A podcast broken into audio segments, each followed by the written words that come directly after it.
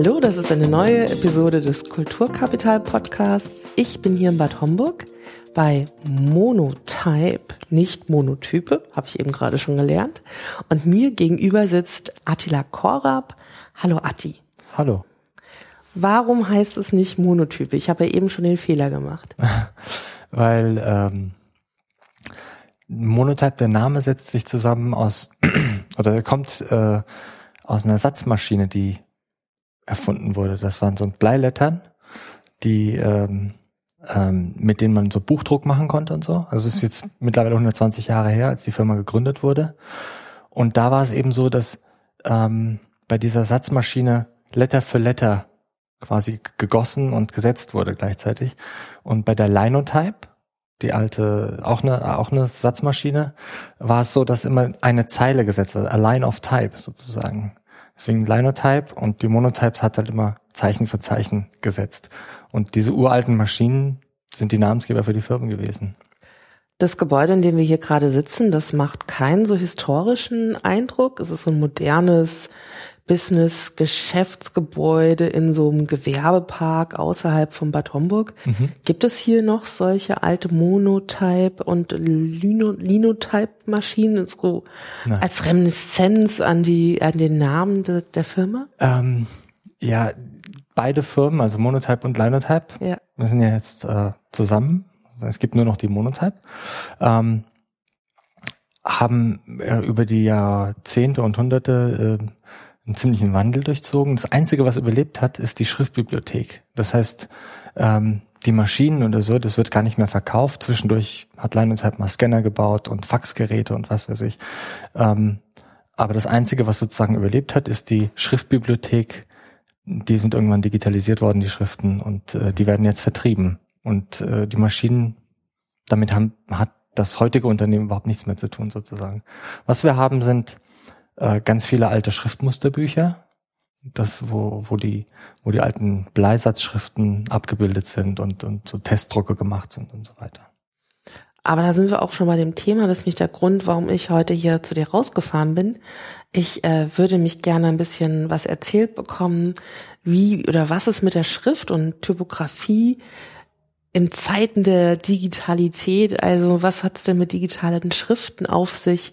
Äh, weil, also ich wusste, dass du, äh, ich glaube, als ich dich das erste Mal irgendwie wahrgenommen habe, hast du auch noch, hieß die Firma auch noch Linotype, mhm. äh, gearbeitet, also irgendwas mit Schrift und Fond und so.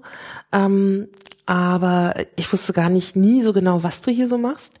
Und vor kurzem ist mir bei Twitter und ich glaube im, im Zuge einer Typografietagung äh, sozusagen über, über die Timeline gerollt, dass du da bist und einen Vortrag machst zu digitaler Schrift oder digitaler Digitalisierung von Schrift, Schriften, die digital genutzt werden. Ja. Also irgendwo sozusagen in dem Kontext und dann ich gedacht, ah, das ist ja interessant, da habe ich auch mal ein paar Fragen zu.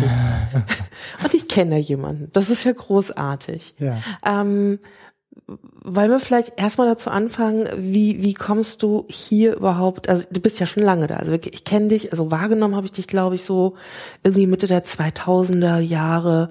Mhm. Und ich glaube auch einfach dadurch, dass du damals geblockt hast. Ja, ich glaube auch, das war der Genau, also ich habe irgendwie auch immer mal wieder in das äh, Blog von Jan Segers, also in die, auf die Webseite von Jan Segers, dass er wie am Blog genutzt hat, ja. äh, reingeguckt. Und ich glaube, über die Verlinkungen oder Kommentare bin ich dann irgendwann auf deinem Blog gestoßen und äh, hatte dann das so vage mitgekommen, dass du auch eine Band hast und alles. Ja.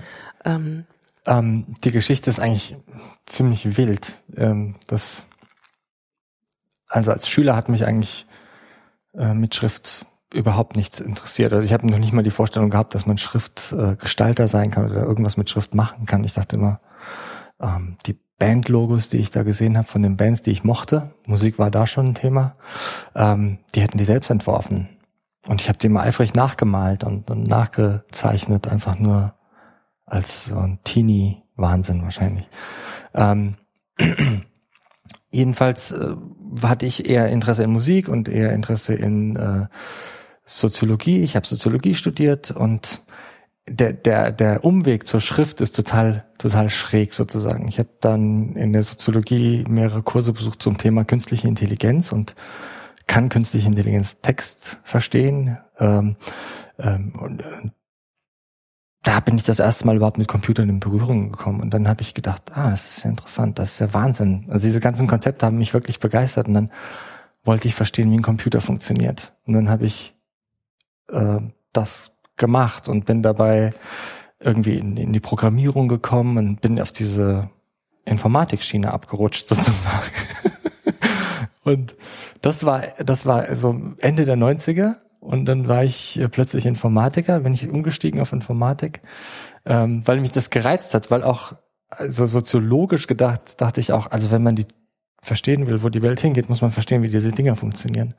Ähm, und dann habe ich einfach einen Nebenjob gestartet bei Linotype. Die haben irgendjemanden gesucht, der ihnen die Daten in die Fonts reinpflegt. Und dann habe ich das gemacht. Dann habe ich mich hier beworben, bin angenommen worden. Als Datentypist. Ja, so, so, ja, genau. Im Prinzip nur so, ja. änder mal die Copyright-Einträge in den Fonts. Das war die erste Aufgabe. Das habe ich ganz okay gemacht scheinbar. Dann habe ich weitere Aufgaben bekommen und ähm, habe quasi eine Ausbildung in Prozessoptimierung und so bekommen, kostenlos von dem Unternehmen. Nach zwei Jahren dann hat man gesagt, äh, willst du nicht mal fest hier arbeiten? Und ich kannte mich zu dem Zeitpunkt dann schon ganz gut aus mit der von Technik. Also ich habe mich dann, ähm, ich fand es faszinierend, dass man Schriften gestalten kann. Hab noch nicht so ganz verstanden, wie das funktionieren soll und äh, was so, was diese Gestaltung überhaupt ausmacht. Ich bin wie jeder ähm, Laie, fand ich diese ausgefallenen Schriften erstmal ganz toll. Ähm, Comic Sans zum Beispiel. Und die äh, hat auch, äh, wenn man sie noch nicht kennt, ihren Reiz. Auf jeden Fall. ähm, jedenfalls, ja, also dann bin ich in dieses äh, Font-Thema sozusagen von der technischen Seite reingerutscht und ich habe mir die Produktion angeguckt und wie geht das und könnte man das nicht ein bisschen einfacher machen und besser machen. Und dann war ich plötzlich Font-Technologie-Spezialist.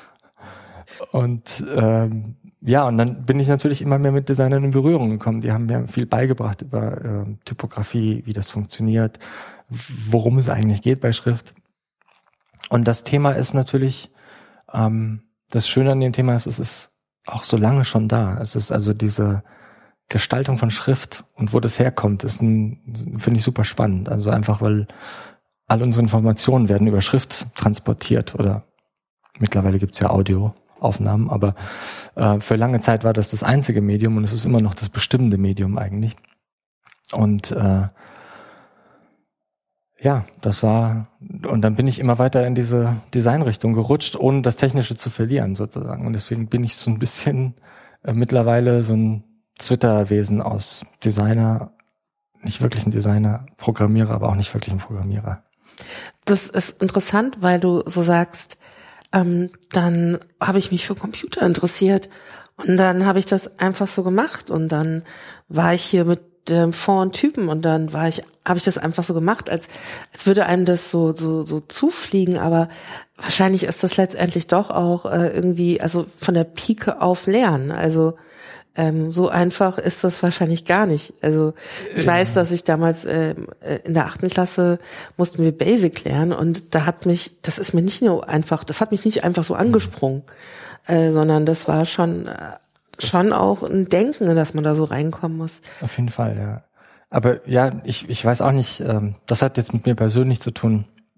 Ich krieg, ich, ich kann da schon ganz guten Wahnsinn entwickeln, in sowas mich reinzusteigern. Ähm, ich kann mich erinnern, dass ich da Ende der 90er, also es war mir irgendwie zu abstrakt, diese Programmiererei. Ich habe gedacht, ja gut, ich tippe da jetzt einen Befehl ein und was passiert dann?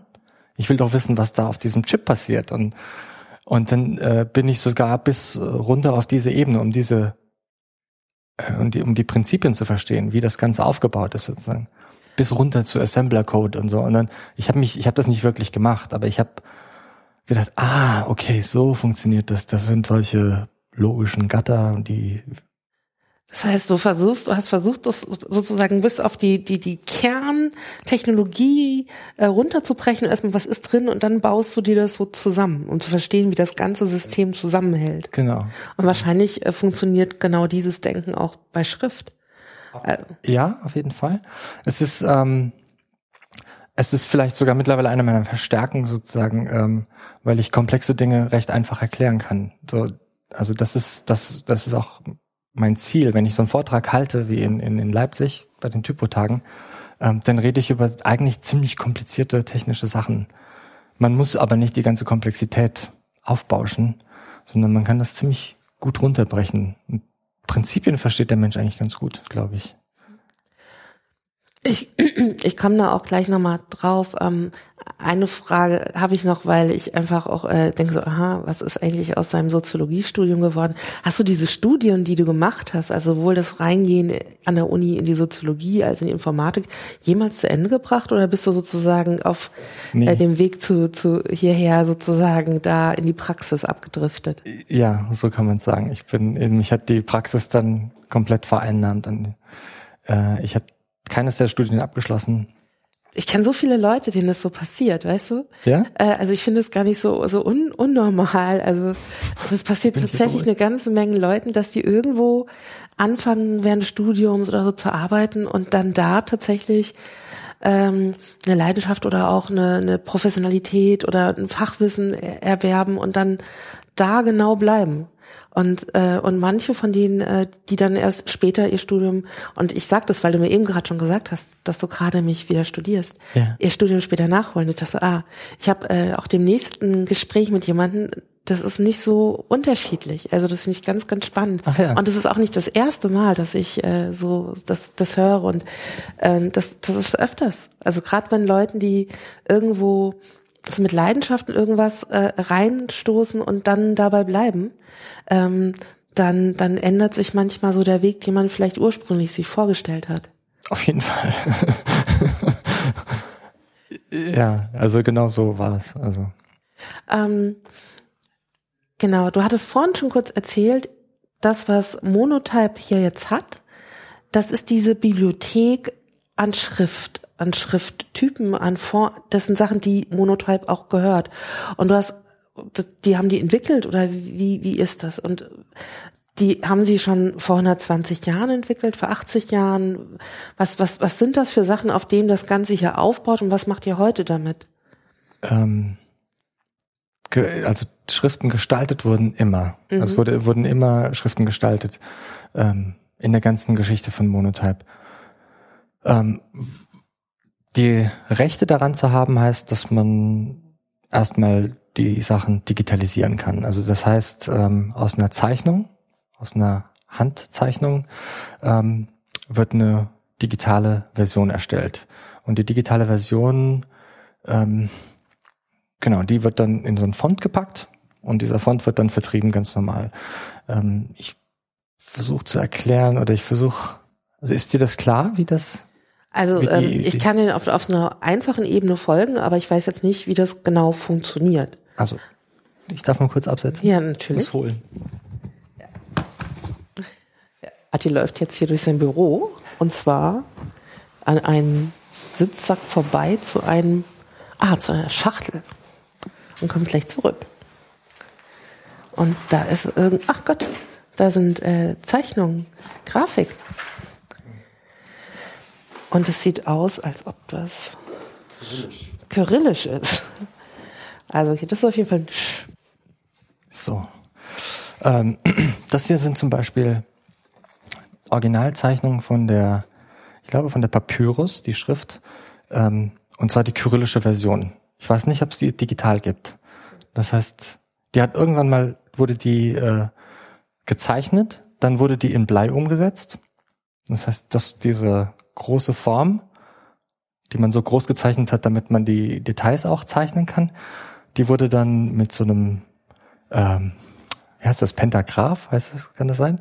Mit so einem Gerät, mit dem man äh, Größenverhältnisse, also physikalisch große Dinge klein machen kann, mhm. klein abzeichnen kann quasi. Das wurde äh, also eine Art Kopiergerät. Ja, im Prinzip. Das ist so ein, äh, das ist so ein Gestänge mit dem man sozusagen das Original abfährt und dann malt ein anderer Stift das in der kleinen Version ja. nochmal nach. Genau, damit man sich vorstellen kann, also was wir haben, das sind hier ungefähr A3 große Pappbögen. Genau. Und da ist mit einer satt schwarzen Farbe die Buchstaben in Kyrillisch gezeichnet. Und äh, die sind aber teilweise auch nochmal mit Bleistift sind da so, ähm, also ich glaube, da ist sozusagen der, die Basis äh, ist, auf der der Buchstabe so liegt, auch nochmal so fein gezeichnet damit. Grundlinie, genau. Genau. Und ähm, wie, dieses, äh, das ist das Original, mit dem die, diese Schrift entwickelt wurde, oder ist das genau. sozusagen so eine Sicherungskopie? Nee, das ist das Original. Das sollten die Originale aus dem Archiv sein. Ich habe jetzt, äh, ich habe den ganzen Satz an kyrillischen Zeichen für diese Schrift sozusagen bei mir weil ich sie mir unter den Nagel gerissen habe. und äh, wann, wann, wie alt ist das? Also ich meine, das sieht jetzt hier ganz frisch aus, aber das äh, kann täuschen bei Papier. Nee, das ist alt. Das ist, ähm, ich denke, 50er, 60er Jahre hm. vielleicht. Also das siehst du dem Papier jetzt zum Beispiel gar nicht an. Ja, weil das immer in der Schachtel war. Und, mhm. ähm, genau, dann hast du diese kleine Form davon und ja. davon wird dann eine, ein, ein Negativ gemacht sozusagen, in mhm. das dann die Bleiform gegossen wird. Und dann kann man, und dann hat man diese Bleiform und kann die dann für den Buchsatz verwenden. Das Gute ist aber, dass die so groß gezeichnet sind, das macht es auch relativ einfach, die zu digitalisieren. Mhm. Das heißt, ich, ich scanne die ein und dann äh, entsteht so ein Bitmap-Bild, mhm. also so ein, weiß ich nicht, JPEG oder sowas. Und dann kann ich das in einem äh, speziellen Programm reinladen und ähm, generiere dazu die sogenannten Outlines. Outlines sind Umrisslinien. Mhm. Also man macht daraus eine Vektorgrafik sozusagen. Ähm, und diese Vektorgrafik muss man dann nochmal bearbeiten. Dann geht man nochmal rein und bessert das aus. Aber ähm, das macht man ganz oft. Also eine Digitalisierung von existierenden alten Schriften. Viele sind noch überhaupt nicht digitalisiert. Ähm, was man gar nicht glauben mag, aber es ist tatsächlich so. Ähm, genau, und, und deswegen sind viele Typ Schriftgestalter sind auf der Jagd nach, äh, nach so Specimen, also nach so Schriftmusterbüchern. Weil da noch irgendwelche Schriften sind, die verloren gegangen sind und die noch gar nicht digitalisiert wurden. Ähm, Gibt es da richtig einen Markt für? Also von das ich ich habe da gleich so ein Bild von irgendwie äh, Indiana Jones auf der Suche nach den, also ich meine so sind die äh, Schriftbuchen Schriftbücher Sucher wahrscheinlich nicht, aber ist es tatsächlich so, dass dass dass die bestimmte ähm, Auktions Auktionen, wo man hingeht, wo man weiß, hier findet man vielleicht was oder man geht auf bestimmte Märkte oder äh, man sucht, äh, man weiß irgendein Mitarbeiter von irgendeiner Designfirma ist gestorben, dann klingelt man bei der Ehefrau. Keine Ahnung, wie funktioniert das? Ja, wahrscheinlich ist das gar nicht so abwegig. Ähm, ich bin selbst nicht so ein Jäger sozusagen, aber ähm, ich weiß von ein paar Leuten, die, die gerne alte Bücher, aber auch nicht nur Schriftmusterbücher, sondern generell alte Bücher suchen, äh, wo irgendwelche Schriften für den Druck verwendet wurden, um sich Inspiration zu holen. Äh, es gibt auch immer noch ähm, Zeichenformen, die man vielleicht noch gar nicht entdeckt hat, äh, Ligaturen, also so, so Zusammenschlüsse von Zeichen, die äh, um Platz zu sparen verwendet wurden, die vielleicht so noch gar nicht aufgetaucht sind oder so. Da gibt's, äh, das ist für manche ist das ein absolut ähm, wahnsinniger Sport, sowas aufzutreiben.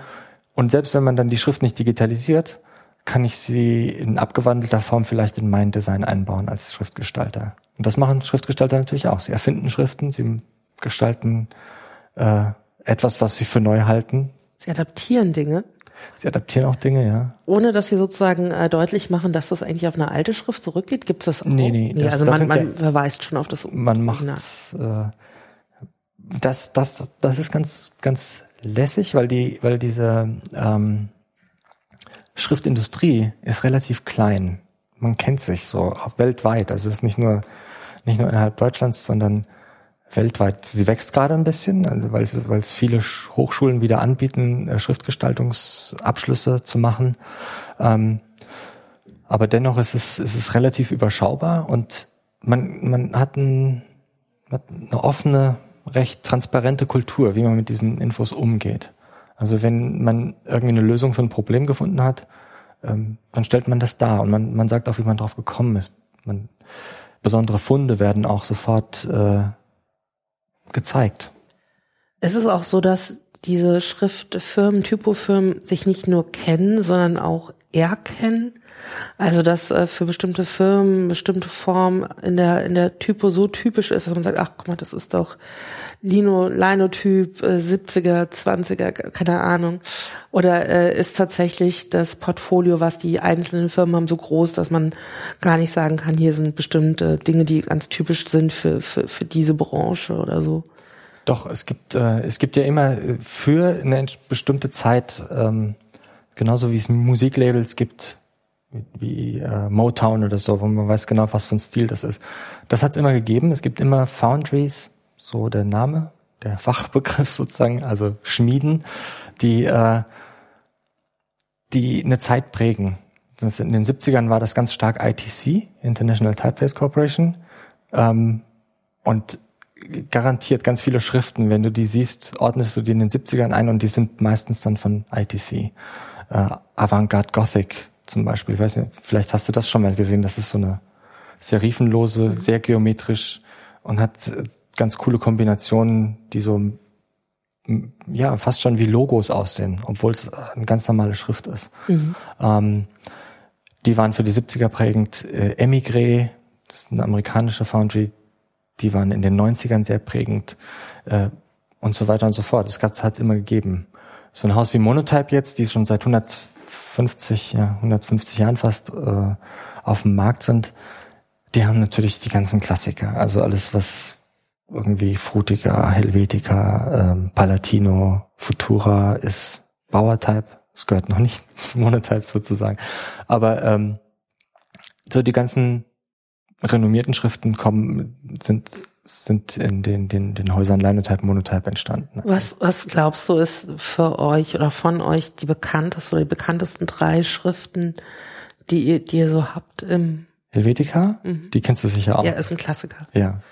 Ähm, die Frutiger. Mhm, klar. Ja, das ist auch eine serifenlose, das Gegenstück dazu. Ähm, da gibt's einige. Zapfino ist, hat Bekanntheit erlangt durch dadurch, dass auf dem Mac vorinstalliert ist. Das ist diese geschwungene äh, kalligraphische Schrift. Mhm. Ähm, ja, es gibt, mir fallen jetzt keine ein, aber ist, alles mit Gil, Gil Sans vielleicht. Ja. Ist auch eine bekannte Schrift. Ähm, ja. Genau. Also genau, aber, mit Helvetica. Aber ich meine, Helvetica ist ja wahrscheinlich auch tatsächlich älter als 100 Jahre oder sowas, oder vielleicht täusche nee. ich? Keine Ahnung. 55. Oh Gott. Ist die entwickelt weißt, worden. Ich, ich denke bei Helvetica immer an Lufthansa. Ja. Aber ähm, Lufthansa hat das dann übernommen, ja. ja. Aber ähm, ihr habt wahrscheinlich Schriften, die alt sind.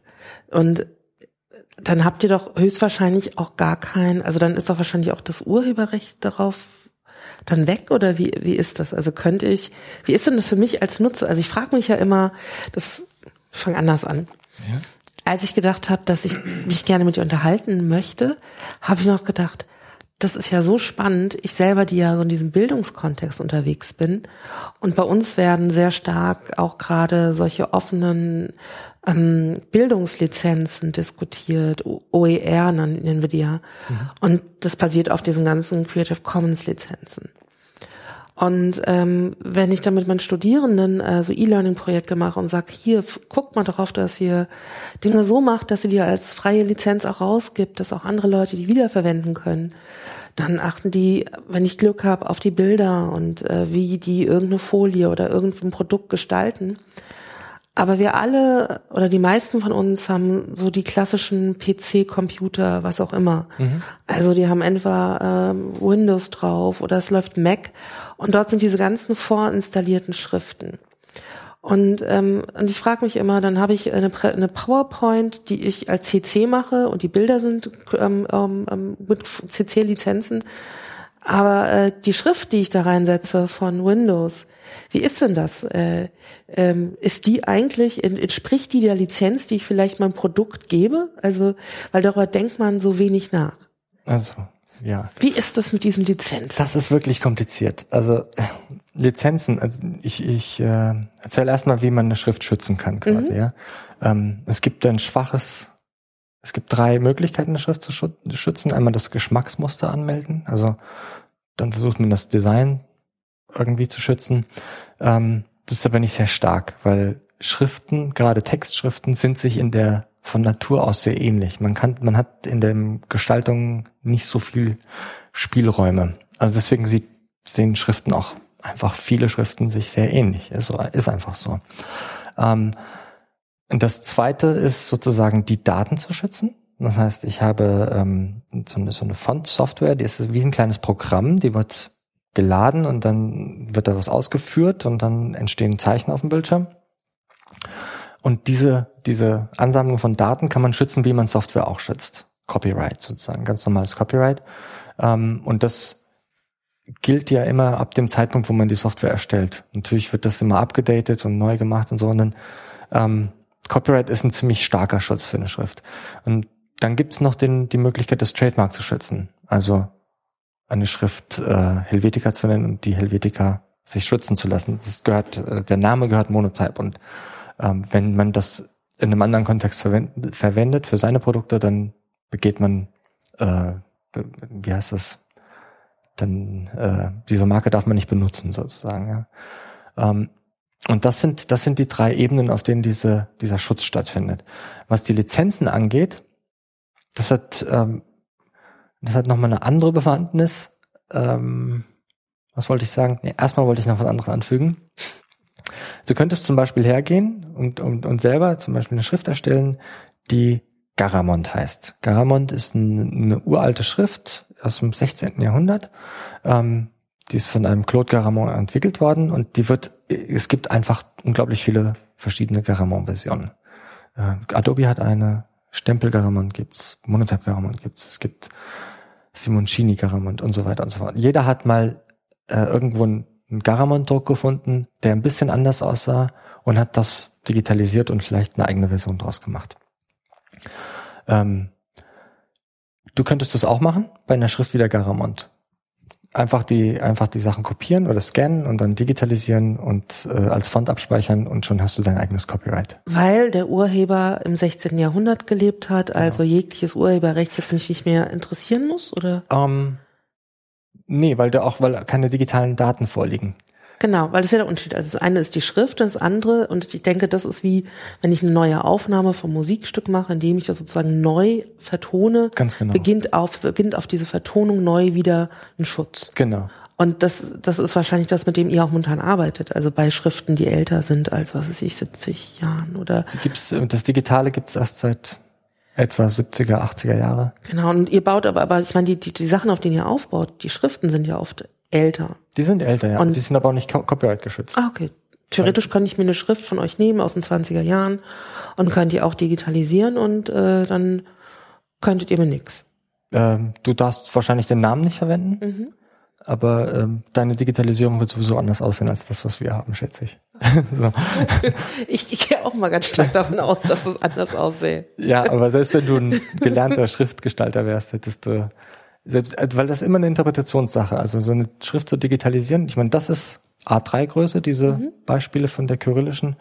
Ähm, aber manchmal gibt's eben nur äh, eine Schrift in acht Punkt in einem 200 Jahre alten Buch und dann das zu digitalisieren ist eine andere Herausforderung. Da muss man sehr viel mehr interpretieren und sehr viel mehr ähm, Fachwissen haben, um das machen zu können, sozusagen. Wie, wie war die Schrift gemeint? Ist da vielleicht einfach ein bisschen zu viel Druck drauf gewesen, so dass die jetzt ein bisschen fetter wirkt? Muss ich vielleicht dünner machen? Muss ich es vielleicht, oder ist es umgekehrt? Muss ich vielleicht ein bisschen dicker machen? Ähm, ich muss mich sozusagen gut auskennen mit der Technik, die da existiert hat, um Rückschlüssen ziehen zu können darauf, wie die Schrift gemeint war, sozusagen. Und das ist das, was du machst. Du bist Schriftinterpreter, also du interpretierst Schriften ins Digitale? Nee, das mache ich nicht. ich habe, äh, ich, ja, es ist sozusagen etwas, was man wenn, nebenbei wenn ich, mehr lernt. Entschuldigung, aber wenn ich zu schnell springe, dann stopp mich und, und bleib erst nochmal dem Thema.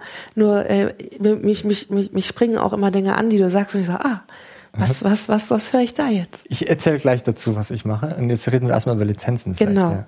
So, die Lizenzen beziehen sich ähm, Genau, das ist immer ein bisschen kompliziert. Das verstehe ich selber nicht, ganz offen gesagt. Mhm. Ja, ähm, weil es gibt so unterschiedliche Modelle. Die Frage ist immer, wofür verwendest du die Schrift? Wird sie eingebettet in etwas oder benutzt du sie und druckst damit irgendwas? Weil das ist, das sind unterschiedliche Anwendungen. Wir sagen zum Beispiel, es gibt eine Desktop-Lizenz. Das heißt, du installierst die Schrift auf deinem Rechner, druckst damit ein Dokument und verteilst das Dokument. Aber du zahlst nur die Desktop-Lizenz. Wenn du aber eine Webseite baust und deine Schrift einbettest, dann wird die Schrift ja jedes Mal mit dem Ausliefern der Webseite mit ausgeliefert. Also das, was eigentlich Copyright geschützt ist. Und das hat einen anderen lizenzrechtlichen Hintergrund dann plötzlich, weil das, weil, weil die Schrift selbst, weil das, weil das Copyright selbst wird mit ausgeliefert. Aber beispielsweise, ich habe einen Blog, also ich meine, ich, ich habe einen Blog, ja? ja. Und ich kann auch sagen, ich möchte gerne eine Schrift als Helvetica angezeigt bekommen. Das hat, äh, in meinem Verständnis, zumindest bisher, hätte ich jetzt gesagt, was hat das mit dem Urheber der Schrift zu tun? Das ist doch, äh, das, das wird mir hier doch angeboten. Ja, also bei der, gut, Helvetica ist ein gutes Beispiel oder ein schlechtes Beispiel, weil die Helvetica auf, ähm, als Systemschrift gilt, oder zumindest auf dem Mac als Systemschrift vorhanden ist. Das heißt, ich muss dann mit der Webseite nicht den Font ausliefern. Mhm. Aber wenn ich jetzt eine ausgefallenere Schrift nehmen möchte, dann würde ich eine Webfont-Lizenz be beantragen und würde die mit CSS in meine Webseite einbauen, diese Schrift. Und dann wird die jedes Mal, wenn jemand die Seite aufruft, auf den Rechner runtergeladen. Dort werden die Zeichen gerendert. Also da komme ich gleich zu. und dann und da ähm, da wird die Schrift dargestellt und deswegen lieferst du mit deiner Webseite die Schrift aus. Das, was copyrightable ist, sozusagen. Weil das irgendeine gewisse Gefahr birgt, dass das dann jemand abgreifen könnte, ähm, ist das eine andere Lizenz. Die ist noch nicht mal teurer, glaube ich, aber es ist dann, es hängt dann davon ab, wie viel Downloads du hast oder wie viel Zugriff auf die Seite und so weiter. Aber da bin ich wirklich, da sollte man mich nicht für bar, für voll nehmen. nee, aber ich, das ist, äh, da müssen wir nachher vielleicht auch nochmal, vielleicht kannst du mir da noch was erzählen, weil wahrscheinlich genau dieser Wandel zwischen diesen alten Schriften und den Herausforderungen, wie man jetzt neue Geschäftsmodelle damit überhaupt hat. Also wie gehe ich denn damit um? Äh, wo finde ich denn überhaupt ein Bezahlmodell, was angemessen ist zwischen dem, was ich verdienen muss als Firma und dem, was überhaupt User bereit sind zu zahlen, überhaupt das zu monetarisieren ja. in, in der Welt, wo, wo man das Gefühl hat, man kann alles so nutzen. Das fände ich total schön, wenn wir vielleicht nachher nochmal darauf zurückkommen. Ähm, okay, das ist wirklich, da bin ich wirklich nicht so der, aber wir können gerne drüber reden, über die Modelle, die es gibt. Ähm, ich kenne auch noch ein paar Modelle von anderen Herstellern. Ähm, ja, aber ich würde nicht meine Hand dafür ins Feuer legen, dass ich alles bis ins Detail richtig. Aber wo du dich, glaube ich, ziemlich gut auskennst, ist das, was du hier tust. Du bist kein ja. Schrifteninterpretierer. Was bist du? Ähm, du hast es schon ein bisschen angedeutet, aber was ja. genau machst du jetzt hier? Also, ich bin ähm, Monotype hat außer diesen Schriften ähm, eine vertreibt Monotype auch eine Software. Und diese Software, die kann, äh, besteht aus zwei Modulen im Prinzip. Eins nennt sich eine, ein Rasterer, ein Rendering Engine, und eins nennt sich ähm, eine Shaping Engine. Und diese Rendering Engine ist sozusagen das Herzstück jeder digitalen Repräsentation von Schrift. Also wenn ich jetzt auf den Bildschirm gucke und die Schrift da lese, dann ist die gerendert mit einer Rendering Engine. Und das ist auf jedem Rechner drauf, ähm, auf den Desktop-Rechnern, aber auch auf deinem Aufnahmegerät zum Beispiel. Ne? Wahrscheinlich ist das gerade eine Bitmap-Schrift, dann ist es kein Rendering-Engine, aber auf dem Handy auf jeden Fall oder ähm, Waschmaschine, Autos vor allem. Ähm, genau, da, und Monotype bietet da selbst eine, eine Software an, mit der man das machen kann, die bestimmte Funktionen hat, die die die Schrift anpassbar machen für den Display-Typ. Ähm, genau, und, und da bin ich, da gehe ich mit zu Kunden und erkläre denen, was diese Software macht und wie man die einsetzen kann und ähm, welche Vorteile das hat. Das hat, ja. Aber eure Kunden sind dann wahrscheinlich Grafikfirmen, Firmen, die Schrift oder sind das Endkunden wie ich? Also oder, nee, das sind dann eher, oder? eher Hersteller von irgendwelchen Geräten. Also, also zum Beispiel E-Book-Reader ja. und so. Die brauchen eine Software, mit der sie die Schrift darstellen können. Ähm, Zeitung. Zeitung on, naja, die, die müssen ja doch mittlerweile produzieren, produzieren nicht ihre Sachen selber, oder? Oder produzieren die, also was ist ich, wir haben die FAZ oder sowas, die hat ein E-Paper. Äh, so. Das muss ja auch irgendwie online lesbar sein. Also ja, aber das liest, das ist, äh, es wird auf dem Gerät runtergeladen und dann wird das auf dem Gerät angezeigt. Mhm. Das Gerät muss sozusagen diese, das ist wirklich so eine essentielle Software für jede Art von Computer, ähm, dass sie immer da ist. Und, und das andere ist diese Shaping Engine. Das betrifft einen Bereich, den wir noch gar nicht angesprochen haben. Ähm, es ist eine Sache, Lateinisch, lateinisches Alphabet zu gestalten, lateinische Schrift darzustellen, äh, oder Kyrillisch ist auch noch relativ übersichtlich, sage ich mal. Ähm, wenn man dann in den Nahen Osten geht, Hebräisch schreibt man von rechts nach links, Arabisch auch. In Arabischen gibt's für jedes Zeichen vier Repräsentationsformen, abhängig davon, ob es in der Mitte, am Anfang, am Ende oder isoliert dasteht, also im, im Wort. Ähm, und das muss alles in den Font rein programmiert werden. Und wenn man das rein programmiert, ähm, muss das auch wieder interpretiert werden, um es darzustellen. Und dann kommt so eine Shaping Engine in Frage. Auch Indisch zum Beispiel ist eine, eine was wir komplexe, komplexes Schriftsystem nennen. Das ist ein, äh, wie heißt das? Also das ist halb ein Silbenalphabet, halb ein Alph äh, phonetisches Alphabet, das äh, Indisch. Und also eine, eine, ein Schriftsystem im Indischen, das Devanagari. Die Inder haben zum Beispiel zehn große Schriftsysteme und einige kleinere daneben, ähm, die alle ähnlich funktionieren, die aber ziemlich unterschiedlich aussehen können. Und äh, damit die funktionieren, muss man ziemlich viel äh, ja, Logik einbauen in seinen Font und eine Software haben, die das interpretieren kann, um die Schriften darzustellen, richtig. Das ist, äh, das, das wird dann, das ist dann richtig spannend. Und das macht Monotype auch. Und das machen auch viele andere Foundries, dass sie zum Beispiel ein Design im Arabischen anpassen, dass es gut mit der Helvetica funktioniert. Oder ich sage jetzt immer Helvetica, aber es gibt natürlich einen Haufen andere Schriften, wo das der Fall ist. Ähm, genau. Und das ist auch ein großer Bereich, also diese, äh, wie sagt man, Language Extension, sagen wir, also Sprachausbauten für Schriften. Mm, es gibt jetzt wahrscheinlich viele Schriften, die ihr schon habt und wo man vielleicht auch in der Interpretation auf neue Sprachsysteme auch unter Umständen vielleicht neue Märkte sogar erschließen kann. Mhm. Ähm, aber ist das nicht auch andersrum, weil ähm, äh, was ist ich, chinesische Schrift, japanische Schrift, Kalligrafie ist, da hat auch eine lange Kulturgeschichte. Gibt es nicht auch asiatische Schrift, äh, Schriftschmieden, ähm, die gucken, wie ihre hergebrachten Typos vielleicht auch auf ähm, auf, auf lateinische Schrift äh, adaptiert werden kann? Also könnte das, passiert das auch andersrum? Das weiß ich gar nicht. Ähm, ja, ich, nee, das weiß ich gar nicht, muss ich ehrlich sagen. Ich, ich, ich glaube, dass die, dass die, dass die lateinische Schrift schon dominant ist. Also, dass sie schon, äh, dass eher so rumgedacht wird, sozusagen sogar, aber ich weiß es nicht. Es gibt natürlich chinesische und japanische Foundries, deren Arbeit ich nur am Rande kenne. Und ähm, wahrscheinlich haben die das schon gemacht. Oh doch, ich kenne mindestens ein Beispiel, wo das andersrum war, wo die, ähm, wo die japanische Schrift existiert hat und eine lateinische Schrift adaptiert wurde. Mhm. Aber dir fällt das Beispiel nicht zufälligerweise gerade ein, wie das mit der, welche Schrift das ist? Access ist das gewesen. Okay. Muss ich mir mal angucken, wie das aussieht. Aber es ist, das ist am Ende eine ganz äh, normale, serifenlose lateinische Schrift. Also gar nichts, gar nichts so Außergewöhnliches. Ah. ähm, wenn, wenn du jetzt hier normalerweise reinkommst oder wie immer du hier arbeitest, was, was ist denn so dein, dein normaler Ablauf an Dingen, die du zu tun hast? Also hast du eher mit Programmieren zu tun oder hast du auch tatsächlich mit diesem Prozess der Auswahl, welche Schrift jetzt gerade äh, als erstes bearbeitet wird, was, wie genau sind die Prozesse, die du hier zu tun hast, um ähm, nee, du arbeitest ja nicht in Schriften, du arbeitest ja in der Software.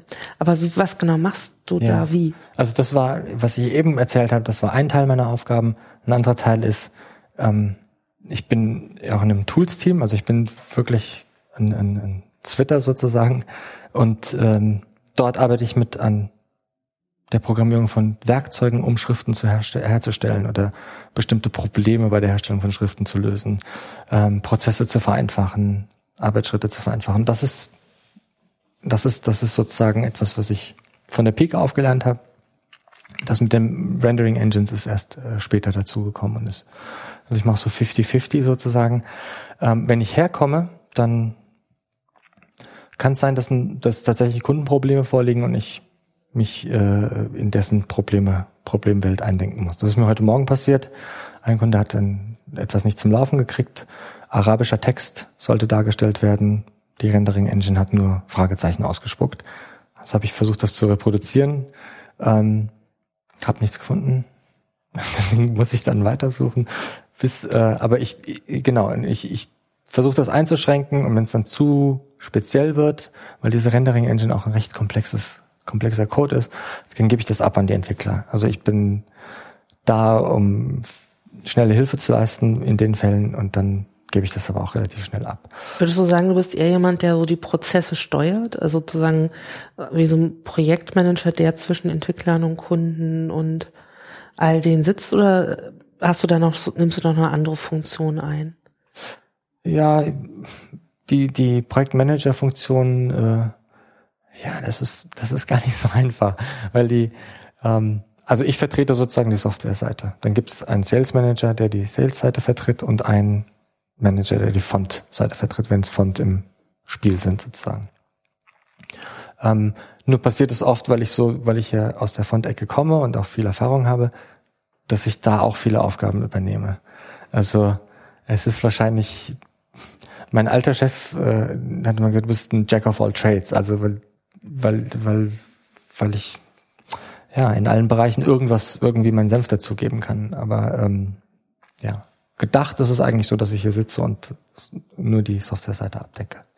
Wenn du die Hälfte deines Jobs machst, der sich mit Fonds beschäftigt, was machst du dann da? Ja, da bin ich ähm, zum Beispiel überlege ich mir, ich, welchen, wie man den Gestaltungsprozess für Chinesisch, Japanisch, Koreanisch, wo zehntausende Zeichen gezeichnet werden müssen, wie man den verbessern kann, wie man den vereinfachen kann. Also ich gucke mir an, wie zeichnen die das? Also allen drei äh, Schriftsystemen ist sozusagen gemein, dass sie, ähm, dass es einen Basissatz an Formen und Zeichen gibt, genannt auch Radicals, und aus denen wird dann werden die anderen Zeichen komponiert. Ja, das sind meistens ähm, ja richtige Kompositionen aus diesen Radicals. Und ich gucke mir an, wie die das gestalten, und ich überlege mir, welche, also welche technischen Methoden gibt es, um, um diese Prozesse zu vereinfachen? Und da gibt es einige. Also da gibt es äh, zum Beispiel, zum Beispiel machen ähm, vom lateinischen Design weiß ich zum Beispiel, dass die, dass viele Gestalter eine, einen regulären Schnitt machen und dann eine fette, so eine Black oder sowas, was ganz dick ist, und dann ähm, dazwischen interpolieren. Das heißt, es gibt eine Technik, die dann sagen kann, die Zwischenschnitte werden elektronisch generiert und dann kann ich nochmal reingehen und ausbessern, wenn ich, äh, wenn es vonnöten ist.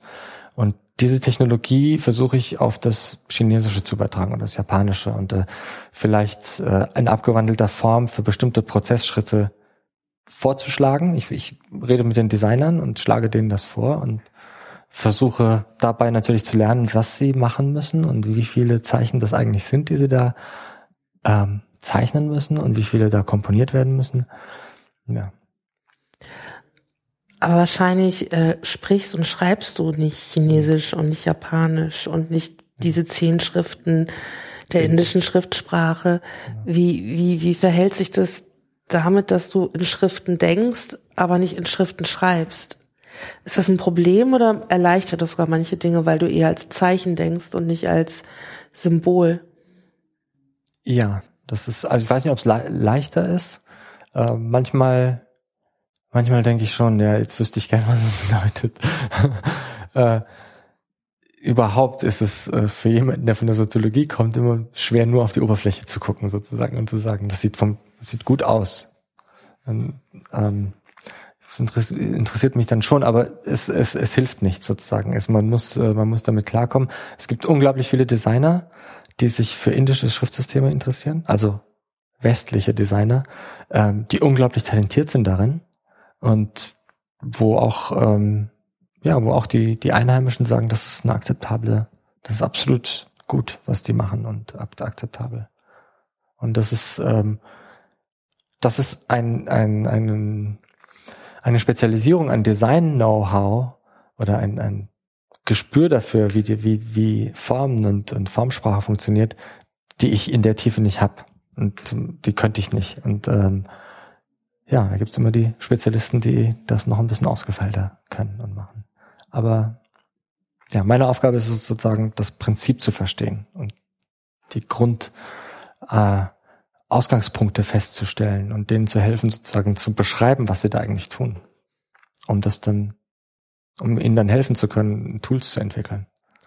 Ich kann mir noch vorstellen, dass bei so alten Kultursprachen wie dem Chinesischen und im, im, im Japanischen oder auch in Sprachen, wo es viele Menschen gibt, die sie vielleicht schreiben, wie im Indischen, so eine Fortentwicklung der Digitalisierung von Schrift und Schriftentwicklung irgendwie momentan auch ähm, forciert vorangetrieben wird.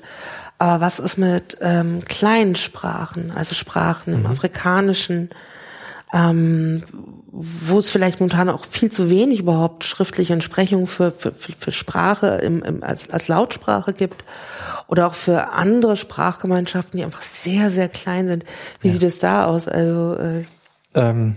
gibt es da irgendwo eine Stiftung für die vergessenen Schriftbilder der Welt?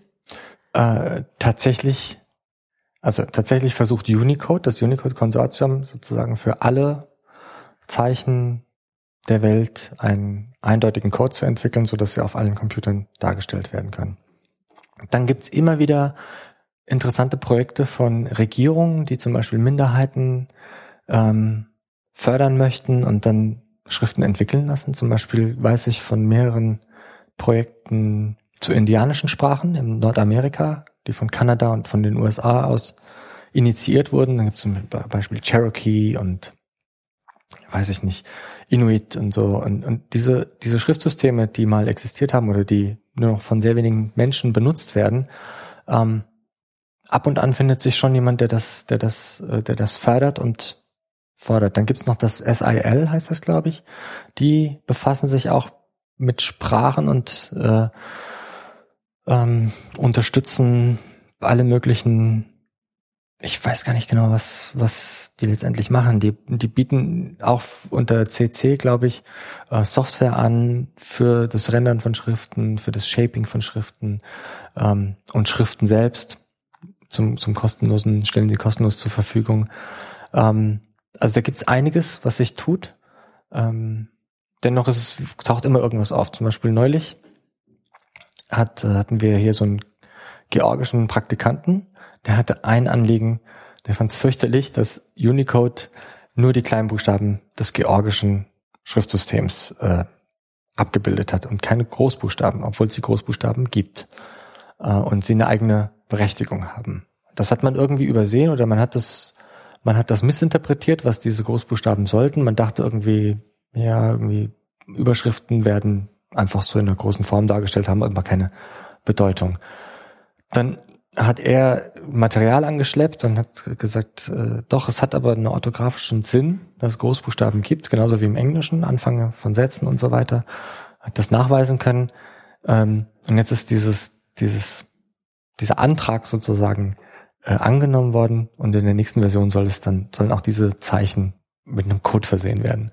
Und sowas passiert ständig ne, mit kleinen Sprachen, ja, kleinen Gibt es auch sowas, ähm, dass es Schriften gibt, Schrift, also Schriftsprache von Sprachen, die quasi verloren ist oder die gar nicht vollständig ist, die im Zuge von Digitalisierungsprojekten wiederhergestellt wird, äh, die recherchiert wird? Also gibt es auch sowas?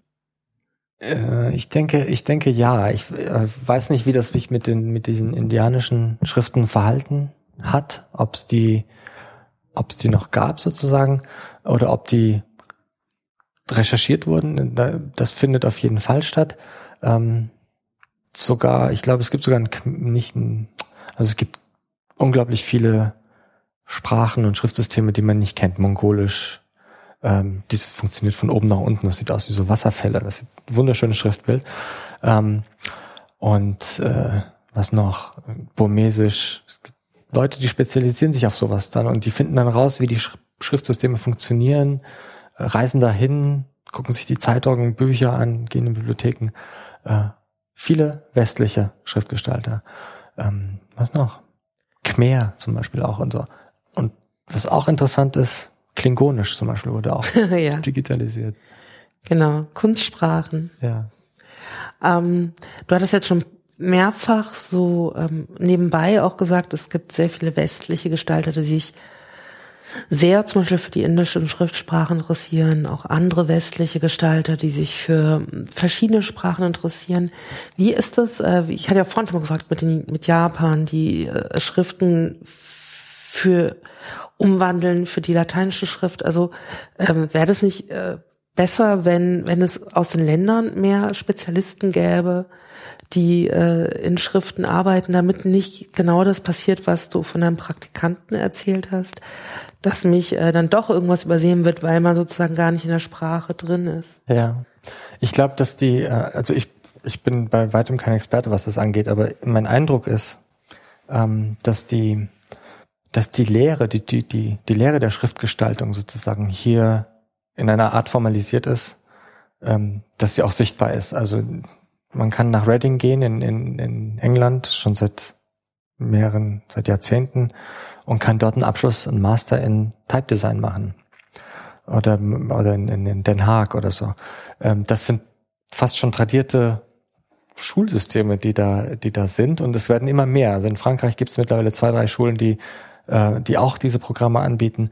Ähm, ich weiß nicht, wie das in anderen Teilen der Welt, ähm, wie, wie dort die, die, das Angebot ist sozusagen an Universitäten, wie, wie, wie verwissenschaftlich das ist. Deswegen kommen aber auch viele aus, aus Asien an die Schulen, studieren hier, gehen zurück oder bleiben hier in, im, im ähm, in Europa oder in USA. Also du hast ja auch schon deutlich gemacht, du bist jetzt kein Experte dafür und ich bin das äh, beileibe auch nicht. Aber ich frage mich, wenn es so ist, dass ähm, die lateinischen Schriften doch so eine hohe Dominanz hat, also so erlebe ich das ja auch ganz stark und das wird unter Umständen jetzt auch in der Digitalisierung ja durchaus fortgeschrieben, indem du sehr viele westliche Designer hast, die auch die Sprachen aller Welt ähm, gestalten. Ob das nicht auch ein bisschen so ist, äh, dass einerseits dann doch auch äh, westliche oder lateinische Schrift auch in anderen Ländern, gerade am Computer sozusagen doch auch alte Schriften verdrängen. Also es gibt dann doch irgendwie so eine Dominanz der lateinischen Schrift, wo wir eigentlich keine Kolonialisierung mehr haben. Und ob nicht irgendwie über die Schrift dann doch auch so, so alte Wurzeln von Kolonisierung, Kolonialisierung und auch so ähm, Eurozentrismus irgendwie ganz merkwürdig fortgeschrieben werden. Das ist, das ist sehr seltsam, ähm, weil äh, das ist eine Frage, die mich auch interessiert. Also dies, ähm, was heißt eine arabische Version von einer lateinischen Schrift zu bauen, quasi. Und mir gefällt das zum Beispiel sehr gut, wie die äh, Professorin in, in Reading das handhabt, die, die Fiona Ross, die, die hat die Philosophie sozusagen, man muss sich in diese Welt reindenken, man muss hinreisen, man muss sehen, welche Traditionen vorhanden sind. Im Arabischen ist es vor allem die Kalligrafie, Kalligrafie-Stile und dann muss man das formalisieren also diese Handschriften muss man versuchen zu formalisieren in einer Weise, die auch schon dem entspricht, was, was, was dort an Tradition existiert. Also da geht es tatsächlich das, der Versuch, einen sehr neutralen und sehr wissenschaftlichen Blick auf das Ganze zu kriegen. Man, man lernt die Recherchemethoden, man lernt das Vorgehen, äh, die Formalisierung. Und das ist interessant, weil es gibt dazu eine Gegenposition, die sagt, na ja, aber eigentlich wollen wir auch funky Schriften haben. Wir wollen auch so, keine Ahnung, schräge und äh, eigentlich gibt's keine Schräge im Arabischen, aber trotzdem haben äh, bestimmte Designer eben so schräge Varianten, also so Italic-Varianten, kursive, so äh, erzeugt. Und das ist ein total spannender Diskurs, der da stattfindet, und ein total spannender Streit, ähm, weil in dem Moment, weil in dem in dem speziellen Beispiel ist sind die Personen, die die Modernisierung der arabischen Schrift wollen, Araber und die, die die tradierte, die wissenschaftliche Form vorschlagen, sind sozusagen kommen von den westlichen Hochschulen. Und da der, der Konflikt ist interessant, weil die Araber selbst denken, oh, das sieht viel moderner aus. Das, ich, ich will, dass es so aussieht. Ich will, dass es so äh, ja, fast schon latinisiert aussieht. Aber das ist doch ganz lustig, das gibt's ja in anderen Bereichen auch. Also im Grunde, äh, die Ethnographen sind ja auch quasi äh, in, die, in die, die Kulturen der Welt äh, ausgeströmt und haben erforscht, wie äh, irgendwelche ähm, Indianerstämme, ähm, ähm, native Stämme in Papua-Neuguinea gewohnt haben oder irgendwelche Kulturen in, in Zentralafrika. Und indem du sozusagen diese äh, Stämme erforscht hast, hast du die aber auch gleichzeitig festgeschrieben und äh, zurückgebracht und man hat plötzlich auch so eine Art Musealisierung von so einem Zustand, ja? Ah, ja. Und dann ist das, das ist der Stamm so ein bisschen. Und gleichzeitig gibt es aber natürlich Leute, die ähm, nicht, die auch schon beeinflusst sind von den Kulturen der Zeit, von Popkultur und ähm, und, und wenn du dann als Tourist wieder zurückfährst nach beispielsweise Kenia, äh, dann willst du aber gerne genau das Bild haben, was dir dann äh, Forscher vor äh, 50, 70 Jahren äh, gemacht haben, als die dann diese Kulturen erforscht haben äh, oder vor 100 Jahren und äh, willst genau das sehen und bist enttäuscht, wenn die alle in T-Shirts rumrennen und Fußball spielen. Ja. Also das ist, das ist, sowas gibt's ja schon auch mit unserem Blick auf die Welt ähm, von Leuten, die sozusagen mit dem fremden Blick in die Stämme reingegangen, man nennt das immer so going native, und die dann auch das so äh, aufgesogen haben, wie die Kultur funktioniert, aber die natürlich dann auch so eine Fassung von Kultur festgeschrieben das haben stimmt, ja. und die wieder zurückgebracht haben, die unseren Blick darauf prägt. Ja.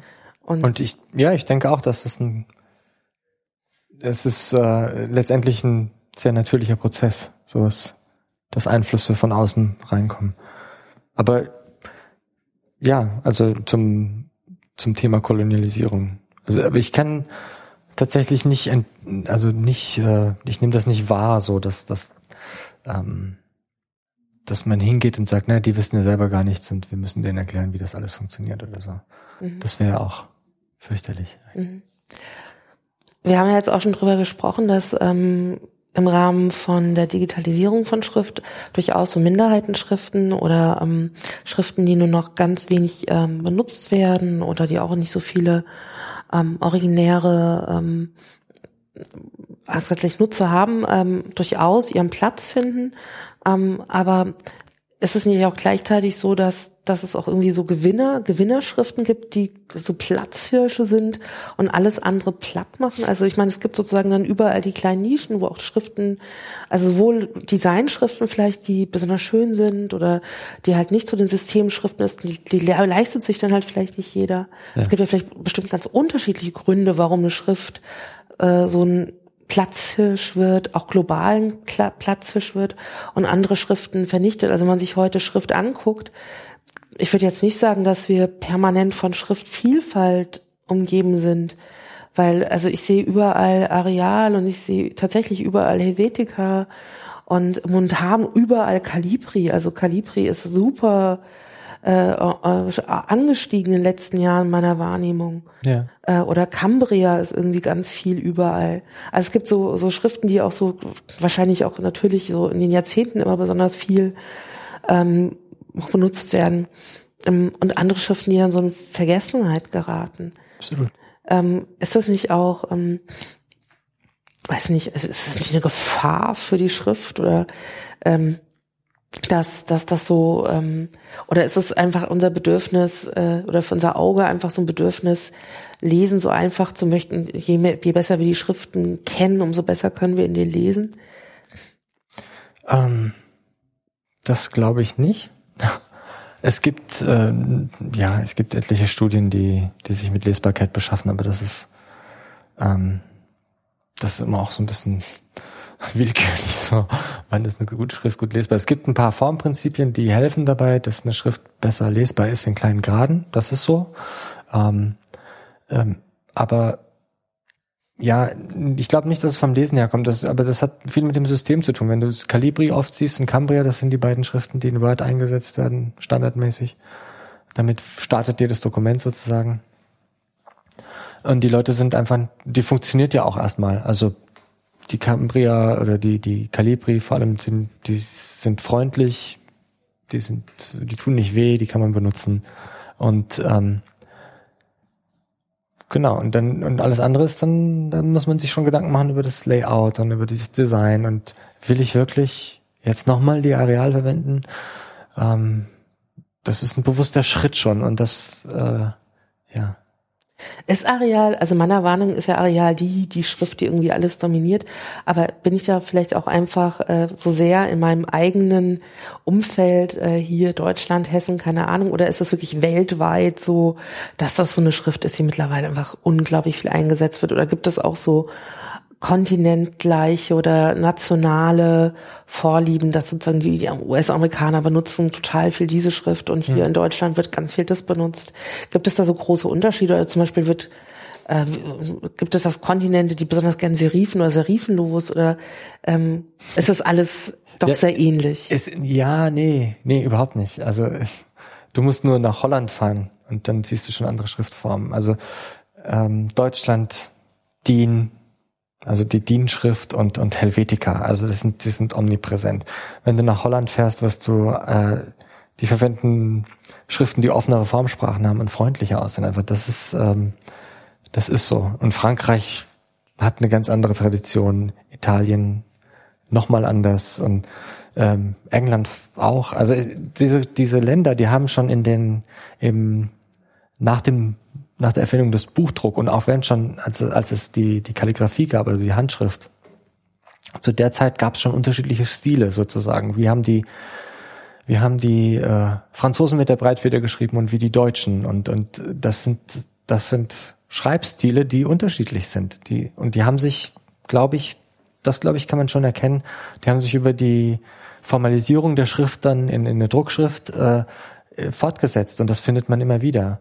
So, so eine Helvetica, die ist ein Phänomen, weil sie wirklich überall genutzt wird und ständig und von jedem, weil sie scheinbar neutral ist oder was wir unter neutral verstehen. Ähm, ja, aber es gibt immer noch Unterschiede. Also ich, ich würde zum Beispiel, die, in den USA ist ganz stark die Gotham gewesen vor sieben Jahren. Das ist die Schrift auch, die, die Obama in, im Wahlkampf eingesetzt hat. Ähm, in Deutschland war lange Zeit die Meta ganz. Äh, Kenne ich jetzt, also ich habe noch nicht mal ein Bild davon vor Augen, wenn du das sagst. Wo wird sie verwendet? Die Meta und die Thesis. Die Thesis. Thesis kenne ich. Ja, die ist von der Tagesthemen. Da wurde die verwendet. Und die Meta, hm, mir fällt jetzt auch ein Beispiel ein, aber die ich, also das ist sozusagen die, äh, die Helvetica der End 90er vielleicht, okay. oder Anfang Nuller Jahre. Ähm, die ist vom Spiekermann, den kennst du aber, vom Erik Spiekermann. Also äh, Designer. Ja, ja, genau. Okay. Schriftgestalter und mhm. Designer, ja. Ähm, und ja, das waren so Schriften, die, die, äh, die sehr deutsch waren, die in Deutschland sehr erfolgreich waren. Und ähm, wenn du, wenn, wenn Schriften jetzt digitalisiert werden, wäre es da nicht das Klügste, wenn äh, aber tatsächlich ähm, mh, diese Wiedererkennbarkeit von Schrift überall besonders groß ist, also dass, dass diese Unterschiede eigentlich vielleicht nicht berücksichtigt werden, sondern dass es, also ich, wie geht, also zum Beispiel, ihr habt irgend so ein, es gibt einen E-Reader, in den ich äh, mein Buch lese. Und äh, ist es da nicht am besten, damit die Schrift gut lesbar ist, dass egal in welcher Schrift ich das lese, alle auch den gleichen Vorhaben oder dass, dass alle E-Reader oder alle E-Books die gleichen Fonds benutzen oder ist es besonders gut, dass wie im normalen Druck ähm, dass da einfach Unterschiede gibt, je nachdem, was für ein Buch ich habe. Okay, also viele E-Reader haben ja so vorinstallierte Schriften. Mhm. Man kann aber eine Schrift auch in ein E-Book einbetten und das dann mit ausliefern. Ähm, wenn ich ein E-Book machen würde, würde ich das unbedingt machen wollen weil ich denke, dass, eine, dass ich würde, ich fände es langweilig, wenn, wenn alle Bücher in der gleichen Schrift dargestellt werden. Das ist, ähm, ja, ich, das, also ich bin auf jeden Fall dafür. Ich weiß nicht, viele Leute oder viele ähm, Geschäftsleute, die E-Book-Reader machen, die sind scheinbar der Ansicht, dass äh, zwölf Schriften reichen. Das glaube ich nicht wenn du ähm, so arbeitest, das ist ja dein, dein, dein Brotjob, der Bereich. Ja. Glaubst du, dass diese, diese Bedenken von Produzenten, die E-Reader und E-Books anbieten, mm, das ist wahrscheinlich auch, also ich meine, ich denke mal nicht, dass es nur Fantasielosigkeit ist, sondern auch einfach so eine Kostenbremse, indem man sagt, ich mache zwölf Schriften und dann ist gut mit. Aber glaubst du, dass das ist die Zukunft oder wird sich wird sich Schrift nicht noch ganz anders, also weil ich denke jetzt E-Books, E-Reader ist nicht das Ende, wohin sich äh, Schrift mit unseren Technologien, also da, da wird es jetzt nicht anhalten. Ich glaube, dass da noch unglaublich viel passieren wird. Ja. Wie und mit welchen Möglichkeiten wir Schrift lesen können und auch wie Schrift für diese neuen technologischen Formen auch angepasst werden muss. Ähm, wo glaubst du, geht das überhaupt hin? Also wahrscheinlich, also was, was ist das Exotischste, was von dem, dem du jetzt momentan so gehört hast? Und was steht so als nächstes denn überhaupt an? Ähm, du meinst exotisch im Sinne von?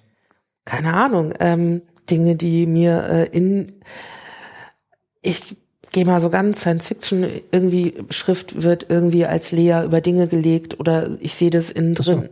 Keine Ahnung. Das passiert natürlich schon. Das gibt's mhm. ja, gibt ja die Brillen einmal, wo das passiert.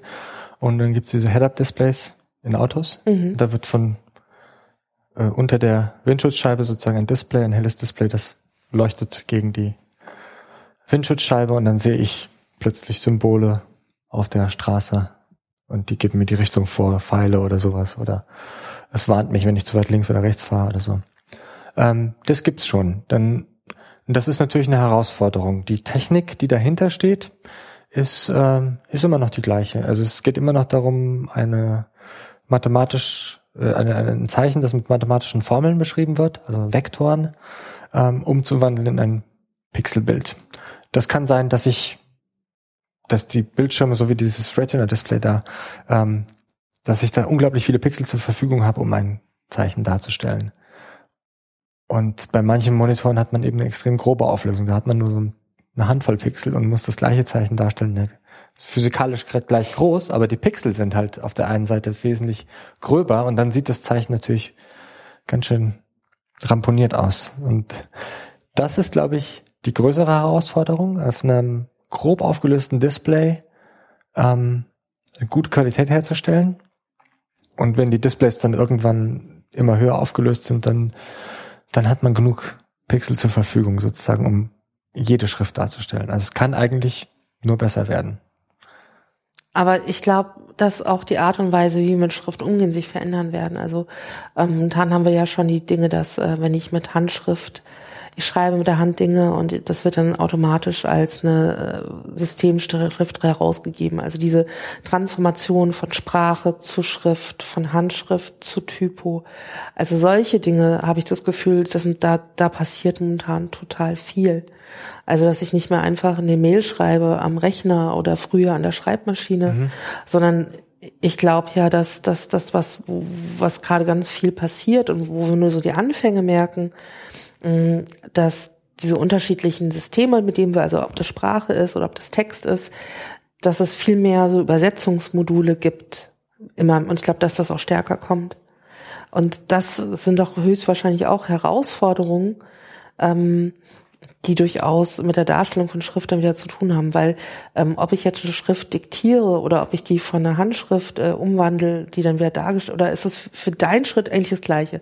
Es ähm, muss dargestellt werden, egal wo es herkommt. Genau, es geht ja da um das, äh, das Problem dort ist ja die Zuordnung, den Laut zum Buchstaben zuzuordnen oder zu einem Wort zuzuordnen.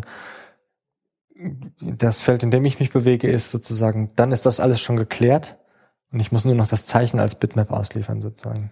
Also es geht wirklich nur um die Darstellung am Bildschirm. Und ich glaube, das nur ist immer noch genug an, an, an, an, an, an, an Dingen und, und Herausforderungen. Ja. Also so viel wenig, also so wie, so wie du vorhin gesagt hast, du hast dich halt nur mal so mit dem Computer äh, äh, auseinandergesetzt. ja, es, es gibt so eine, ich weiß nicht, wie lange, wie lang, ähm, es gibt so eine Tendenz, dass die Hersteller von Geräten irgendwann anfangen, Bildschirme einzubauen. Und am Anfang sind es rudimentäre Informationen, die dargestellt werden. Ähm, zum Beispiel on-off oder sowas, was ganz Banales. Irgendwann ähm, wollen sie dann aber auch mehr Funktionen einbauen und können sich dann auch ein größeres Display leisten und einen besseren Chip in, ihrem, in ihre Waschmaschine einbauen von mir aus. Und dann ähm, und dann können sie nicht mehr diese Pixelschrift verwenden, sondern sie wollen auch dann eine Outline-Schrift verwenden, also eine Vektorenschrift. Und dann brauchen sie diese Software und dann und da kann man dann viel tun. Genau in dem in dem Bruch zwischen ich baue erstmal einen Bildschirm ein mit einer ganz rudimentären Funktion, wo Pixelbilder dargestellt werden und dann steige ich um auf ein System, das tatsächlich Schrift generiert, also in Echtzeit die Zeichen erstellt. Und dann äh, und von dort wird es dann immer höher auflösend, höher auflösend, dann, dann nehmen die Probleme wieder ab. Aber in der, der Moment, wo das passiert, ist ziemlich spannend. Das hat es bei den Mobiltelefonen vor zehn Jahren gegeben. Mit Autoherstellern ist das jetzt auch so ein bisschen akut gerade. Ähm, ja. E-Book-Reader sind gleich mit Vektorschriften auf eingestiegen, weil da muss die Schrift gut aussehen, sonst macht das Lesen keinen Spaß. Also bei so langen Texten. Ist auch ganz komisch, an was wir uns gewöhnen, was wir als normal empfinden, was groß und klein, was schlecht und nicht schlecht aufgelöst ist. Ähm, ich, ähm, als ich Studentin war, habe ich im Museum für Kommunikation ja Führung gemacht und wir haben ähm, durch die Geschichte der Kommunikation geführt. Und da gibt es so einen Punkt, da gibt es einen, ähm, einen Fernsehapparat, der wurde bei der IFA vorgestellt in den 20er Jahren und ähm, das Display, was wir dort sehen, das ist vielleicht so zehn mal zehn Zentimeter quadratisch. Mhm. Und als ich da so äh, um Anfang der 2000er Jahre mit Schulklassen und auch Mitte der 2000er Jahre mit Schulklassen vorbeigegangen bin, äh, habe ich gesagt, hier, mit diesem Apparat hat Fernsehen begonnen. Und dann war da nur so ein Display von zehn mal zehn Zentimeter. Und die ganzen Schüler haben dann immer gesagt, uh, krass, das ist ja winzig, wie konnte man da was sehen? Und ich gesagt, ja, und das war alles so ganz krass in Linien, das man konnte gar nicht gut was sehen, aber es ist so klein, äh, weil ja. äh, die Tendenz einfach war größer, der Fernseher wird immer größer, also äh, riesige Fernseher. Und ähm, wenn ich wenn ich jetzt durch diese Reihen gehe und ich komme zu diesem Fernseher, äh, ich schaue mir das heute Museum an, 10 mal 10 Zentimeter, dann erscheint mir das äh, auch, auch selbst gar nicht mehr so klein, weil ähm, ich daheim gucke viele meiner Serien am iPad.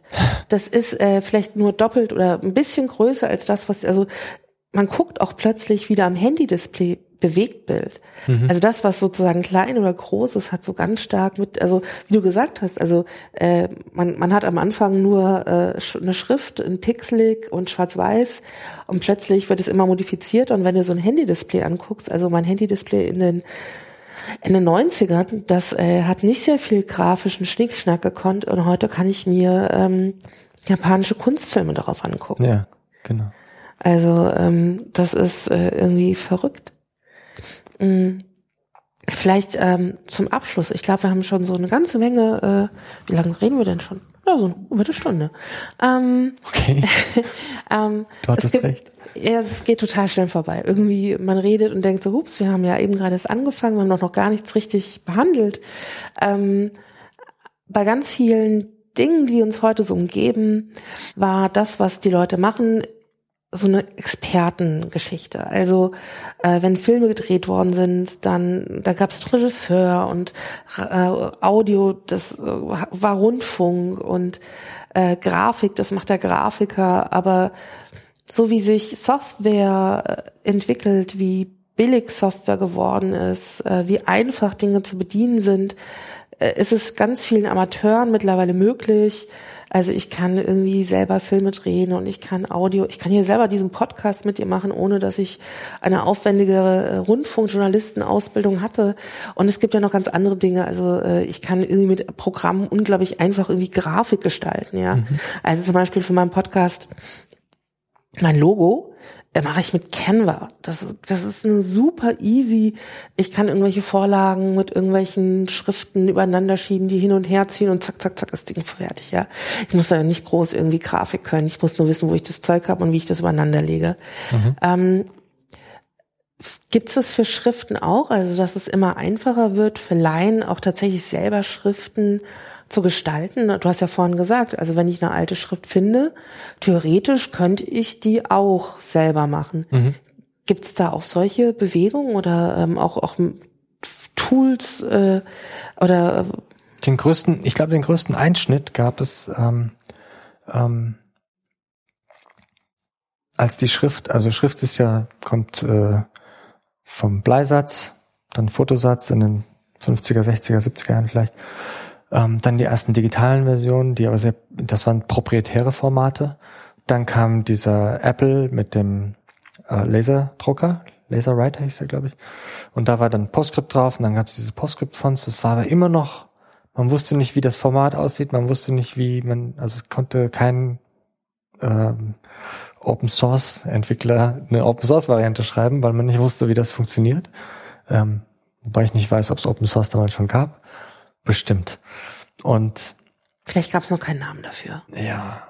Und dann hat, äh, dann haben Apple und äh, Microsoft gesagt, wir machen jetzt einfach ein offenes Format, TrueType. Und dann haben die gesagt, machen TrueType ein offenes Format, und die Spezifikation veröffentlicht und sofort auch Tools mitgeliefert, kostenlos. Ähm, und dann gab es Toolentwickler, die daraus, die darauf zugegriffen haben. Dann musste Adobe ihre Spezifikation auch aufmachen oder ihren Code abgeben. Ähm, und sofort war so eine Demokratisierung da. Das war Anfang der 90er. Und sofort äh, sind die ganzen Designstudenten auf diese Tools losgerannt und haben angefangen, Schriften zu gestalten. Und deswegen gibt es aus den Schriften aus den 90ern, ist so, äh, da ist das dann so plötzlich so explodiert aus nichts, quasi aus diesem kon extrem kontrollierten handwerklichen Beruf, äh, ist dann so eine, äh, ja, das ist, dann gab es ganz viele Fun-Fonts und Grunge-Fonts und, und also wirklich, man hat dann einfach rumprobiert mit diesen Formaten zum Teil hat man ähm, äh, also echt auch äh, korrupte Fonts gebaut, die dann den äh, den den Druck Preprocessing da äh, zerstört haben, abgeschossen haben. Also da da gibt's die wildesten Geschichten aus der Zeit, weil die weil es äh, jeder hat sich dann an Schriften erstmal gewagt und dann ist dann richtig was rausgebrochen so. Man hat einfach man hat äh, keine Ahnung, Buchstabensuppen, Buchstaben einge gescannt und dann daraus eine Schrift gebaut und alles Mögliche. Und das ist, ich glaube, das war schon vorbei. Und es gibt jetzt natürlich das Bestreben, das ist jetzt meine andere Hälfte von meinem Job, ernsthafte Designprozesse mit einer guten Usability zu verknüpfen und zu sagen, wie vereinfacht man das? Also wie kann ich jetzt Konzepte aus dem UI-Design mit der Schriftgestaltung kombinieren, so dass man, dass es vereinfacht wird, einfach bestimmte Abläufe. Ohne und das ist, das ist halt auch immer das Ding. Schriftgestalter sind extrem pingelig. Sie müssen ja auch pingelig sein. Sie müssen auf die kleinsten Details achten, damit die Schrift funktioniert. Und das Auge eines Schriftgestalters ist, ist ich, ich kann das nur bewundern. Die sind, die sehen Sachen, ähm, wirklich beeindruckend und denen muss man die Freiheit lassen, das machen oder die Kontrolle lassen über alles und gleichzeitig muss man aber auch imstande sein, Sachen zu vereinfachen für die. Das eine ist ja sozusagen die professionelle Seite äh, und da arbeitest du ja auch. Da geht es ja auch darum, tatsächlich mit diesem Handwerk, auch wenn das jetzt im Digitalen stattfindet, auch durchaus Geld zu verdienen und dein Gehalt zu bezahlen. Mhm. Aber ähm, gibt es auch irgendwie Möglichkeiten für mich, ähm, wenn ich zum Beispiel irgendwie, ich mache ein Alphabet A bis Z und äh, ich scanne die jetzt ein und gibt es auch irgendwie mittlerweile schon Software, die jetzt vielleicht nicht an der du arbeitest, aber ja. äh, wo ich sagen kann, ich scanne es ein und schmeiße es da rein und dann habe ich halt eine Tine-Type. Das gibt's schon länger. Das, das sind solche ähm, meine Handschrift oder so heißen die. die hießen, ja, ja, die gibt's, sind, sind das hat sich ein bisschen sehr, das hat sich so banal. Ist, ist, ist es seriös? Äh, ja, seriös ist es wohl schon. Aber ich meine, man ähm, wenn ein Fach, also wenn ich jetzt drauf gucken würde, würde ich wahrscheinlich tausend Fehler finden, mhm. die also nicht in Design selbst oder wie die Schrift ist, sondern in der technischen, wie die Schrift technisch aufbereitet ist. Okay. Ähm, ähm, was ganz interessant ist, das ist auch Teil dieser Demokratisierungsbewegung im, im, im Schriftgestaltungsbereich. Es gibt eine Gruppe von Designern, die, die gesagt haben, wir wollen nicht uns zufrieden geben mit den Tools, die es hier gibt. Und die haben ein ganzes Ökosystem aufgebaut an eigenen Tools, von Tools, spezielle von Tools, ähm, da ist ein, ein anderer deutscher Gestalter, der gesagt hat, ah, das passt mir aber auch nicht, ich will jetzt mein eigenes Tool bauen. Es gibt mittlerweile drei Tools, wovon eins, äh, nee, die sind alle kommerziell, man muss die alle kaufen und lizenzieren, aber ähm, wovon eins sozusagen unternehmerisch getrieben ist und äh, das andere Tool hat einen Schriftgestalter gebaut, der einfach ein Tool haben wollte, mit dem er gerne arbeitet und das andere Tool kommt so aus dem äh, universitären Bereich. Die Leute sind eigentlich an der Uni, aber machen diese Tools und ähm, interessanterweise sind die beiden Tools, von denen man es nicht erwarten würde, die innovativeren als das, äh, was man kaufen kann. Und jetzt, jetzt ist da plötzlich so ein Wettstreit entstanden. Und, und, äh, aber diese, diese Entwicklung, die es da gegeben hat, die, diese, was ich gesagt habe, aus diesem universitären Bereich, ähm, die fertigen Programme muss man kaufen, aber man kann Bibliotheken Open Source mäßig nutzen. Also das heißt, ich kann die eine ganze Plattform an Bibliotheken benutzen, um mein eigenes Tool zu bauen darauf. Und das ist schon, schon spannend, was da abgeht, ja. Und ich habe eben schon gesagt, wir kommen jetzt zum Ende, aber mir ist noch eine Sache eingefallen. mir fällt mir halt immer was ein, man muss so lange genug warten. Ähm, in den letzten Jahren ähm, ist ja, glaube ich, vielleicht gar nicht, also in meiner Wahrnehmung, und ich bin, wie gesagt, keine Expertin, was Typografie angeht, hatte ich jetzt nicht das Gefühl, dass ähm, unglaublich große mh, hm, Entwicklungen in der Schrift selber passiert sind. Aber was irgendwie ganz erstaunlich ist, wenn ich mir Schriftbilder oder Schriftsprache derzeit anschaue, ja. ist dieser Boom der Emojis. Ja. Hat, betrifft es dich in irgendeiner Weise, dass es so ein Phänomen plötzlich gibt? Also oder hat es auch, betrifft es euch als, als Ty Firma, die Typografie herstellt? Also in irgendeiner Weise? Ähm, äh, ja, es betrifft uns. Also mich persönlich äh, oder in meinem Bereich betrifft es mich, weil es ähm, es ist in Unicode spezifiziert. Es ist eine Erweiterung des Fontformats. Also ich habe mich technisch damit befasst, welche Formate es gibt. Du bist quasi Emoji-Spezialist. nee. ich musste mich damit befassen, wie das dann aufgebaut ist oder welche zusätzlichen Tabellen in die Schriften reinkommen, die dann äh, wie der wie die Zugriffe funktionieren auf die Emojis und so. Und ähm, ja, und das äh, aber würdest Emojis, würdest du als Typografie spezifizieren oder ist es dann doch eher Grafik? Ich denke, äh, sie werden ja jetzt mit so Unicodes versehen, das heißt, sie bekommen eine Bedeutung, eine eindeutige. Ähm, ich weiß es nicht, ehrlich gesagt. Ja, die gibt's halt so. Ich, ich, ich habe mir nicht so richtig ich äh, spüre, da ist keine so große emotionale Nähe. Genau, es ist nicht so, es ist nicht so, dass ich denke, oh ja, Emojis, da kann man jetzt irgendwie äh, de, de Sprache neu erfinden oder sowas. Ich glaube, sie sind, sie funktionieren ganz gut im Alltag, im, im äh, vernetzten Alltag mit den Mobilgeräten. Da sind sie ganz praktisch in der Kommunikation. Aber ja, ist mehr auch nicht. Also. Für dich ähm, als, als Fachmann, äh, gibt es irgendeine Herausforderung daran oder ist es tatsächlich einfach Fingerübung, ich weiß, wie sie funktionieren, ich weiß, wie ich sie benutze? Also wie ich sozusagen an die, was ich gestalten muss, um sie ähm, für mich einsetzbar zu machen, falls ich sie bräuchte? Ähm, also für mich persönlich nicht, aber ich weiß, dass, dass äh, Monotype Interesse dran hat und Monotype ähm, auch mit äh, in diesem Bereich, wir haben, glaube ich, eine da rede ich jetzt irgendwas. Ich, ich glaube, es gibt äh, es gibt eine Erweiterung, also einen Zukauf von einer Firma, die sich, die auch Emojis baut oder irgendwie sowas. Also okay, ich, aber das ist ein Bereich mit dünnem Eis quasi gerade. Ja, da bin ich. Wusste auch nicht. Das hat mich nur so interessiert, ah. weil da hatte ich das Gefühl, dass einfach in den letzten Jahren tatsächlich, also wenn irgendwas irgendwie neu passiert ist, in Schriftbild, äh, dann finde ich tatsächlich das bemerkenswert. Ja. Wahrscheinlich, weil ich aber auch viel bei Twitter unterwegs bin und da merkst du das halt tatsächlich auch, ja. was da in diesem Emoji-Bereich passiert ist. Die, äh, Twitter ist übrigens eine, eine ähm, die Plattform der Schriftgestalter. Warum? Ähm, also ich meine, also zur, zur Kommunikation oder? Äh? Ja, da, da postet man seine neue Schrift und da postet man, äh, da gibt's Streit, weil einer gesagt hat, äh, dass Aleph sieht, muss so aussehen im Arabischen und der andere sagt, nein, das ist aber falsch. Und äh, da, da findet viel, viel Diskurs statt. Das ist interessant. Und manchmal unerträglich viel, äh, weil das Medium das gar nicht hergibt. Ähm, aber komischerweise, ja, sind die alle da gelandet. Ich meine, ich weiß, du bist auch bei Twitter und es, es ist so der Grund, weil du tatsächlich da deine Diskursgemeinschaft findest. Ja, da finde ich auch die, die Neuigkeiten. Wenn ich mich informieren will, was passiert gerade, ähm, dann gehe ich zu Twitter und, und gucke, äh, was äh, was wer postet sozusagen.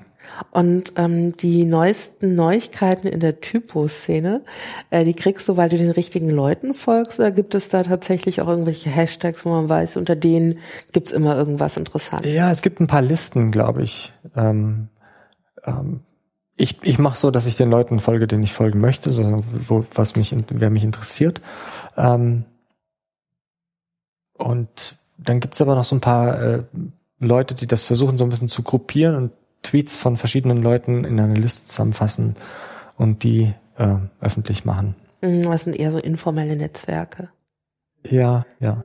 Ah, also wenn man sich für Schrift interessiert, es macht Sinn, bei Twitter vorbeizuschauen. Auf jeden Fall. Ja, da schaue ich auch in Zukunft mal, was du so noch so treibst. Äh, war ja auch ganz fruchtbar, weil ich ja darüber überhaupt auf den ähm, Vortrag äh, bei den Typotagen in Leipzig gestoßen bin, was ja lustig ist, weil ich dich ja hier aus Frankfurt kenne, ja. Äh, äh, und äh, ich, du erst nach Leipzig fahren musst, um überhaupt äh, mir klar zu werden, dass du eigentlich was machst, was ich total interessant finde.